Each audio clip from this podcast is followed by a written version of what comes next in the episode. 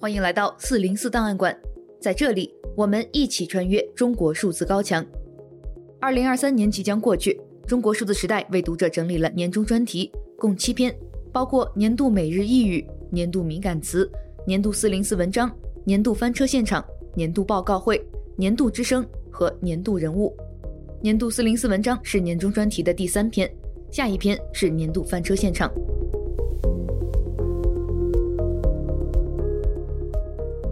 二零二三年，中国数字时代四零四文库项目共统计出二百八十六篇遭到四零四的文章、帖子或视频，并将它们全部存档在中国数字时代网站上。尝试打开这些内容的原始链接，你会看到一些提示：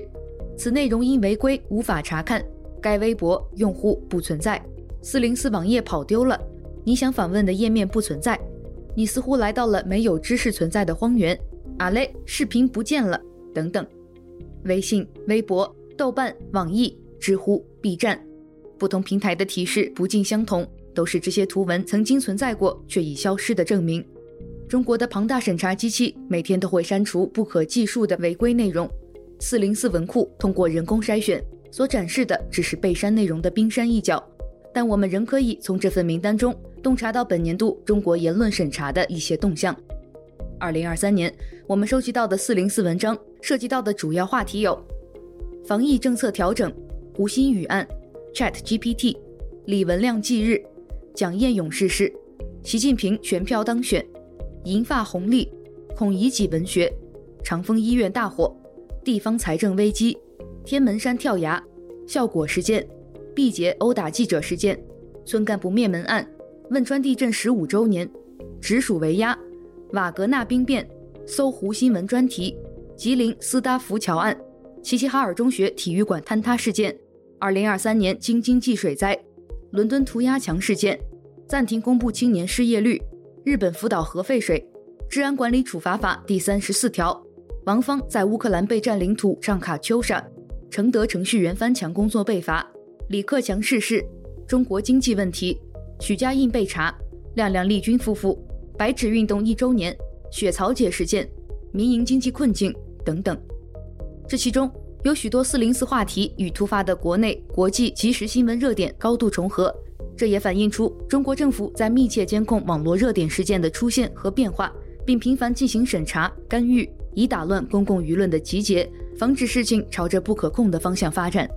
但无论如何，四零四文章的持续积累，证明了对审查的反抗总是在发生。虽然有不少声音在被听到之前就消失了，但抵抗的声音仍在不懈地寻找着审查系统的破绽，并试图在下一次实现成功的突围。四零四门库记录下了被审查拦阻后的四零四遗址堆积的过程，构成了整个真实反抗历史的重要部分。在即将与二零二三年告别之际，我们一起来回顾这二百八十六篇四零四文章中颇有代表性的十篇文章。第一篇，江雪，二零二二，记住青年带来的亮光。这篇文章发布于微信公众号“生生不息的我们”，删文时间是二零二三年一月一日。二零二三年第一天，独立媒体人江雪在辞旧迎新之际，撰文感谢了参与白纸运动的青年，希望人们记住这些勇敢的抗议者为当下生活带来的改变。一个多月前，南京传媒大学学生为悼念乌鲁木齐火灾遇难者。在校园中聚集，举起白纸抗议，最终引发了遍布中国二十一省与海外多地的大型反封控示威潮。这场白纸运动的结果是终结了动态清零政策，极端防疫下的健康码、行程码、核酸码、场所码等，终于开始淡出了人们的生活。江雪在文中盛赞白纸青年，你好，为所有被损害与被奴役的人赢得了一丝尊严，他们基于生活的反抗。为沉闷的铁屋折射进了一丝亮光。在江雪写作这篇文章时，中国事实上已经处于全面放开的状态，并经历了数波的疫情感染高峰。同期，网络上也出现了“中国没有为与病毒共存做足准备”以及“动态清零要为今天的局面负全责”等批评声音。然而，这类声音全部遭到了严厉的清理。颇为讽刺的是，中国数字时代在二零二二年的年度四零四文章首条。收录的也是江雪的文章《长安十日》。这篇文章被删的时间是二零二二年的一月八日，当时身处西安的江雪记录下了自己在封城期间的种种见闻。这篇文章的一个重要主题就是人们在封控下如何展开自救。文章在引发全网热议后，变成了不正确的历史记忆，遭到删除。一年后，当江雪再度讲述人们是如何将这场风控下的自救演变为政治抗议的时候，这篇文章也再度遭到删除。微信公众号“生生不息的我们”也因此被封禁。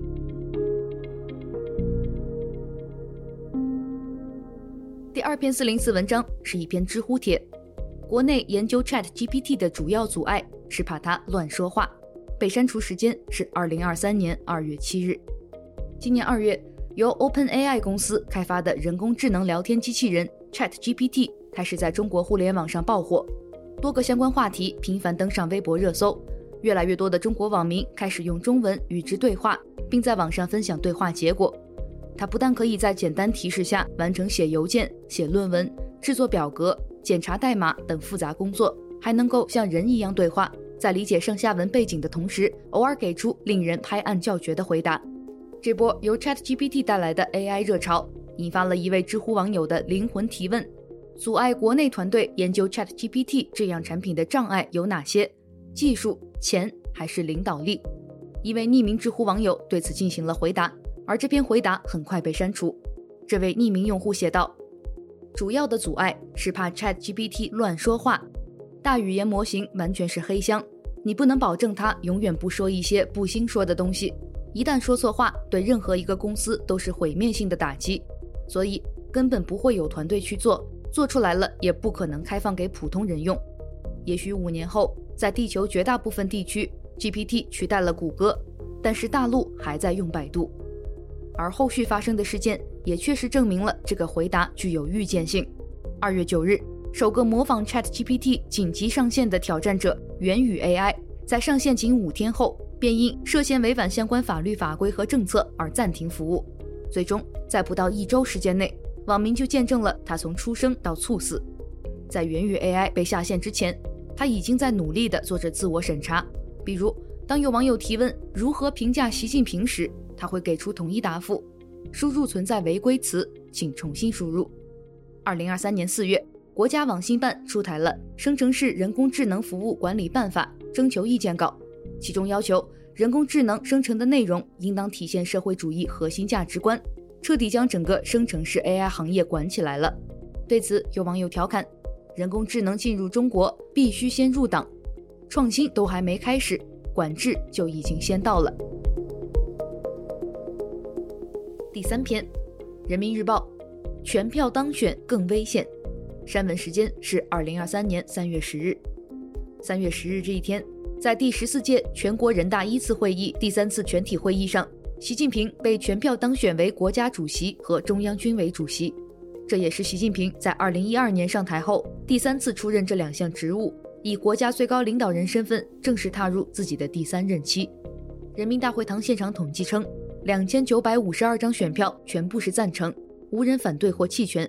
而在五年之前的二零一八年，这个全票连任的名场面就已经出现过。不少网民以全票通过的民主来嘲讽习近平本人曾提出的一个说法：全过程民主。在这次投票中，为了展示全过程民主的严肃性，人民大会堂的投票现场设置了一套复杂仪式，包括有多名工作人员将红色投票箱仔细地抬起、旋转、展示、贴上封条。这个魔幻的场景被网民讽刺地称为“全过程魔术表演”。早在2011年3月，人民日报曾发表一篇名为《全票当选更危险》的评论文章，他批评在一些地方选举中出现了全票当选的现象。文章写道。在民主选举中，很难出现一边倒的支持，尤其是很难出现全票当选。在中国这样的大国，意见不一致是正常的。文章还警告说，如果绑架民意的全票当选惯例继续下去，人民的逆反感会悄悄累积，最终不在沉默中灭亡，就在沉默中爆发。讽刺的是，在2018年，习近平全票当选后，这篇文章就曾在微信等社交媒体上扩散过。如今更是正式升级成为了一篇高度敏感的文章，不但在多个平台上遭到清理，甚至还被人民日报从官网上移除。第四篇文章，来自微博用户于璇，脱口秀行业要用百分之八十的精力创作内容，再花百分之五百的精力去应付审查。这篇帖子在五月十八日被删除。二零二三年五月十三日，笑果文化旗下的脱口秀演员 House 李浩石在北京一场演出中，说自己领养的两条野狗追逐松鼠的场景，让他想起了“能打胜仗，作风优良”八个字。这两个狗，它们确实在山上，它们就是食物链的顶端。我看到它们第一时间，我感觉我不是在看狗，我是动物世界的拍摄现场。就两条狗追一个松鼠，像炮弹一样发射了出去。那你平时看到一些狗，你会觉得很萌，心都要被萌化了，你会想到这些词。我看到这两条狗的时候内心只闪烁出了八个大字，就作风优良，能打胜仗。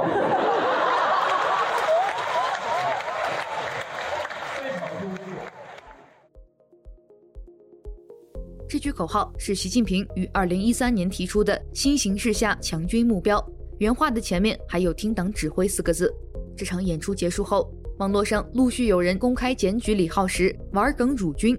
甚至还提供了现场录音，以证明其言论不当。在引发强烈舆论震荡后，李浩石本人以及效果文化相继发布道歉声明，并宣布停止演艺活动。中共党媒和军方也纷纷介入此事，发文痛批：人民军队不容冒犯，脱口莫脱轨，玩梗需有度。五月十七日。北京市文旅局对笑果文化开出了近一千四百六十七万的天价罚单，折算下来，李浩石的这个段子一个字就罚了一百八十三万。网友感慨：中国的言论环境已经达到脱口秀辱军、讲笑话坐牢的新高度。笑果事件发生之后，对整个内地娱乐文化行业所造成的冲击可谓巨大。一位业内的微博网友于璇爆料称，效果事件很可能是一个已过审段子公开演出翻车的案例。因为脱口秀的脚本创作本身就要经过一整套的审核流程，包括竞技话题培训、主编筛选、团队内部审查、相关部门报备等多个环节。而像效果这样具有影响力的大公司，内部审查与竞技话题肯定更加夸张，何况还有相关部门的严苛审核在把持着。在这篇帖子中，作者还追问道：一个通过审查的段子放上场了，反而出了乱子。结果也只处罚一个主办公司，那么通过演出审核的相关部门，它存在的意义到底是什么？最终，这篇揭示了中国脱口秀脚本创作审核流程的帖子遭到了四零四。在这一年里，还有其他一些脱口秀演员也成了中国审查制度的受害者，包括池子、孟川，甚至连知名的马来西亚油管博主 Uncle Roger 罗杰叔叔，也因为在演出中分享了辱华辱包的笑话。而遭到全面封禁。第五篇，辅以搜狐新闻能处被删除时间是二零二三年六月十四日。六月十四日，媒体搜狐新闻在其公益项目“追光计划”的网页上发布了九张新闻海报，指出近年来中国所面临的一系列严峻社会问题，包括六十一年来中国人口首次负增长。二十四岁以下青年失业率首破百分之二十，受理起诉未成年犯罪嫌疑人数上升百分之四十二点八，无业失业人群抑郁风险达百分之三十一。中国约有残疾人八千五百万，约七亿人月均可支配收入低于两千六百一十四元，约五千万低龄老人在岗工作，中国罕见病患者超两千万，至少一点五亿人承担独子养老压力。海报中的每一项数据均有权威信源支撑。搜狐新闻的这组海报显然是指出了真实问题，但令人遗憾的是，在如今的舆论氛围下，即便只是点明现实，也不能被官方容忍。这组海报在引发微博热议后，随即被全网封禁。知名推特用户“李老师不是你老师”以“宏大叙事下的浓妆”来形容这组海报。这些数据。再次把人们从宏大叙事中拉回现实层面。微信作者辉斯在一篇文章中赞扬了搜狐新闻这些年来持续关注普通人的生存状况。他说，从中感受到了新闻未死，理想未死，良知未死。第六篇，求奉先，民工暮年，作者易习，被删除时间是二零二三年七月五日。所以在这种反复的聊天和说话的过程当中有三个问题啊，或者是三句话最为典型。第一句话，年纪大了，我往哪里去？第二句话就是，我一旦生病了，我的这个将来靠谁呀？第三个就是，不能打工了，我将来怎么办？所以这这三句话，实质上就反映了我们第一代农民工在务工历程当中。暮年的他们最大的诉求和最大的问题所在。安徽师范大学副教授裘凤仙的一席演讲视频《民工暮年》引发了广泛关注。这位持续关注农民工生计问题的学者，在发了两千五百份问卷、访谈了二百余人之后，得出了一项研究调查结论：中国第一代农民工在进城打工三十年后，带着一身病痛，无法退休。养老问题面临诸多困境，成为了被遗忘的一代人。微信公众号正面连接将这篇调查以“如此打工三十年”的标题发出，结果很快被删除。而一席的演讲视频以及文字稿件也紧接着被屏蔽。但这种前赴后继的四零四，并不能让裘凤仙所提出的问题真正消失。如同他在演讲中所质问的：“第一代农民工和城市人一样，在城市工作一生。”最后却一无所有，这并不正常。中国初代农民工真正的悲剧是，他们既不属于城市，也不再属于乡村。当局既享受农民工为城市带来的各种便利，又拒绝为他们提供足够的权利与保障，甚至还以清理低端人口的说法，反复将他们从城市中清退。中国农民工的处境甚至远不如一些国家的非法移民。各种制度性的歧视，将他们视为牛马工具。而非活生生的公民同胞。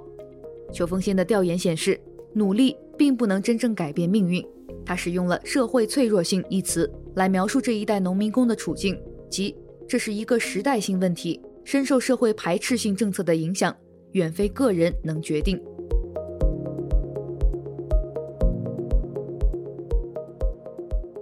七篇文章来自《亮剑》，关于治安管理处罚法。媒体的沉默震耳欲聋。这篇文章被删除的时间是九月七日。二零二三年九月一日，被称作“小刑法”的《治安管理处罚法》在实施十七年后迎来首次大修。该修订草案中的多个条款引发了舆论广泛关注与讨论。其中争议最大的第三十四条第二三款规定，在公共场所或者强制他人在公共场所穿着、佩戴有损中华民族精神。伤害中华民族感情的服饰标志的，可以最多被处以十五日拘留，并处五千元人民币罚款。更夸张的是，制作、传播、宣扬、散布有损中华民族精神、伤害中华民族感情的物品或者言论，也会受到相应处罚。这部修订草案将一个内涵模糊的概念作为法律上的处罚标准，这种做法在实践中是否会导致处罚范围的任意扩张，继而伴生各种权力滥用现象？成为了网民激烈反对声浪的焦点所在。还有网民注意到，该修订草案的其他条例也存在更多问题，比如其中第一百条直接赋予了警察当街任意搜查民众的权利。几乎所有的修订内容都在指向加大公权力机关自由裁量权，看似是官方在为未来进一步强化警察治国扫清障碍。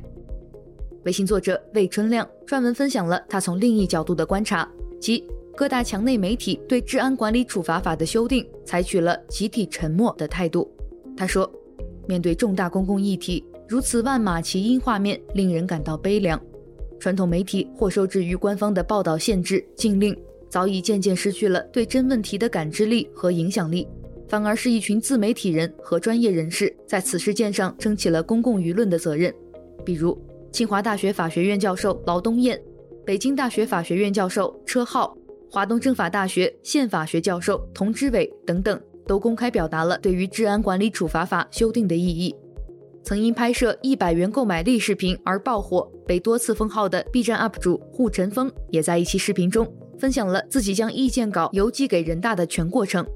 最终，在这部草案公开征求意见时间截止前，网民提交的意见超十二万条。尽管反对声音激烈，但他也许仍然无法改变草案修订通过的最终结果。有网友评论道：“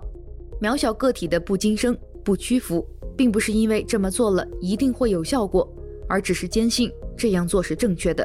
或许反对不起作用，但是如果我们今后的生活主要由倒退构成，我的抵抗和反对本身就是意义所在。第八篇四零四文章来自微博用户二四零六四零九三四幺。我翻墙访问国际互联网打工，被公安处罚百万。这篇帖子于九月二十六日遭到删除。九月二十四日，这名微博网友发帖称，自己因为翻墙使用 GitHub。远程为一家境外公司工作，被河北承德公安局双桥分局处罚没收了过去三年多的收入，共计一百零七万元。这起案件引发了整个 IT 行业震动，也被称为是翻墙上网最高罚款案。一直以来，因翻墙而被喝茶的网民并不鲜见，但有关部门的处罚更多是为了打压言论自由，少有出现直接罚款的情况。因此，这名承德程序员远程打工被罚，可谓是打破了某种惯例。或将带来一种示范效应。更可怕的是，如果严格依照这一标准，中国绝大多数的外贸人士、视频博主、程序员、设计师，甚至游戏玩家，都有违法获得收入的风险。所涉群体相当广泛，皆可罚没。这也是为何该案引发了如此剧烈的舆论震动。根据这位程序员公布的答辩状，他被当地公安部门罚没收入的一个主要原因是，他主动坦诚地交代了全部事实。起初，当地公安部门只是怀疑某一推特账户是他持有，而为了消除怀疑，他详细介绍了自己的工作情况，并提供了收款的银行卡，自认为这样做很安全。然而，承德公安却最终认定翻墙之后的收入即是违法所得，将他三年多的血汗钱全部罚走，生动解释了何为坦白从严。这个案例也在告诉公众：当你在墙内连上自由互联网的那一刻。你就已经是一个违法分子，积攒的财富随时可以被充公。讽刺的是，中国的执法机构仍在使用一部二十多年前的、比防火高墙建立更早的《计算机信息网络国际互联网管理暂行规定》来打击网民的翻墙行为。在承德程序员翻墙被没收百万余元收入相关话题大火后，微博将这些话题进行了屏蔽，当事人也疑似因为受到压力而将原求助帖删除。这笔收入后续能否追回也成了未知数。这一事件也与当地的罚款经济存在一定关联。有网友注意到，过去三年间，河北承德市的罚没收入增长了四点五九亿元，占全部财政收入增长的百分之八十七。可以说，财政收入增长主要靠罚没。一个程序员被验过拔毛的背后，是当地的负债规模已经达到年收入的近六倍，税收收入大幅减少。或许。翻墙上网只是理由，罚款创收才是目的。第九篇文章来自微信公众号“卡秋莎来信”，克强的背影，被删除时间是十月二十七日。二零二三年十月二十七日，中国前总理李克强因突发心脏病在上海抢救无效离世。距三月他卸下国务院总理职务仅半年时间，外界普遍认为。享年仅六十八岁的李克强是一位悲剧人物。他虽然是中共历史上学历最高的总理，被公认具备突出的个人能力，但在他的两任期间，却遭到了习近平的权力架空，甚至有最弱势总理之称。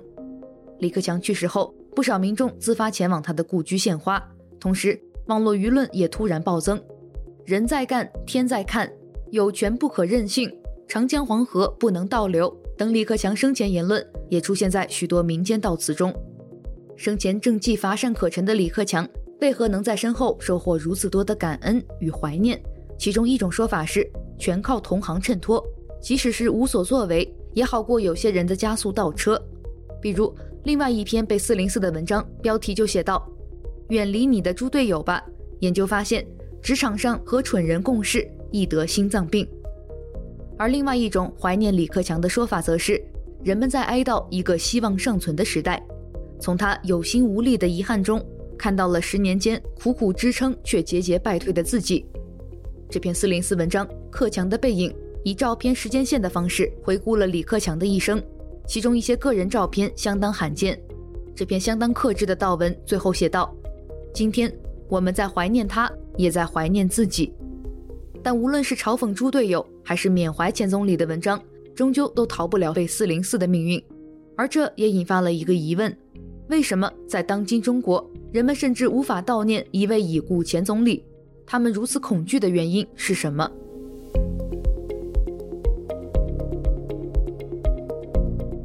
最后，第十篇文章，作者吴敬琏。中国经济社会矛盾几乎到了临界点。被删除时间是十二月六日。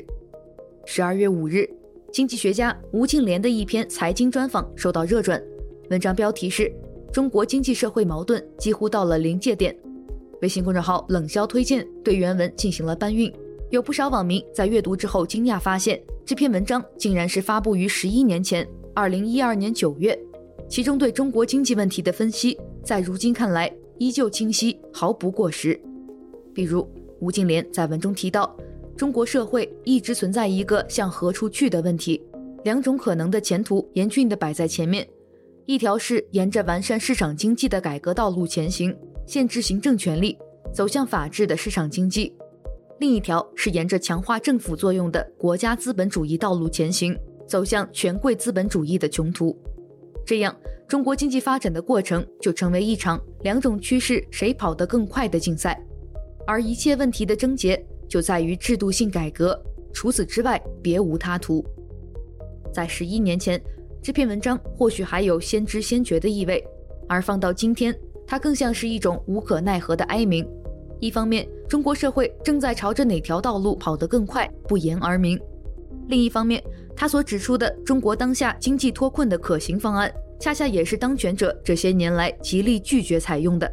令人诧异的是，这篇曾刊载在人民日报上的文章，最终在微信平台遭遇审查。就在几天后，另外一篇名为《十问民营经济》的财经网专栏文章也遭删除。这篇文章根据四位经济学家的演讲，梳理出了十个当下市场、企业、资本最为关心的话题，包括。当下为什么许多民营企业感觉很难？民营经济发展的制度性困境是什么？政府怎样让企业有切实的安全和信心？等等。但在官方眼中，即便是平和探讨民营经济困境，也是一种唱衰经济，是绝对不能容许的。十二月十四日，微博平台私信通知了部分大 V 用户，提醒他们不要随意发表关于中国经济的负面内容。同期，中国国安部连续发文。要求维护经济安全，指唱衰中国经济论是人为构建的话语陷阱、认知陷阱，连国安部都成了宣传部，可见中国的经济状况不可谓不严重。在吴敬琏的这篇文章被广泛流传时，也有粉红网民曾攻击说，在临界点都十一年了，来批评这样唱衰经济的言论站不住脚。但是，既然本就是在陈述客观事实，那又何来唱衰或唱响一说呢？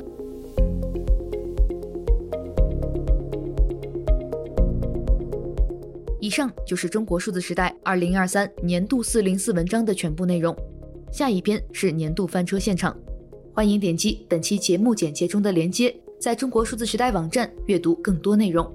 中国数字时代 CDT 致力于记录和传播中文互联网上被审查的信息，以及人们与审查对抗的努力。欢迎大家通过电报 Telegram 平台向我们投稿，投稿地址请见本期节目的文字简介。阅读更多内容，请访问我们的网站。cdt.media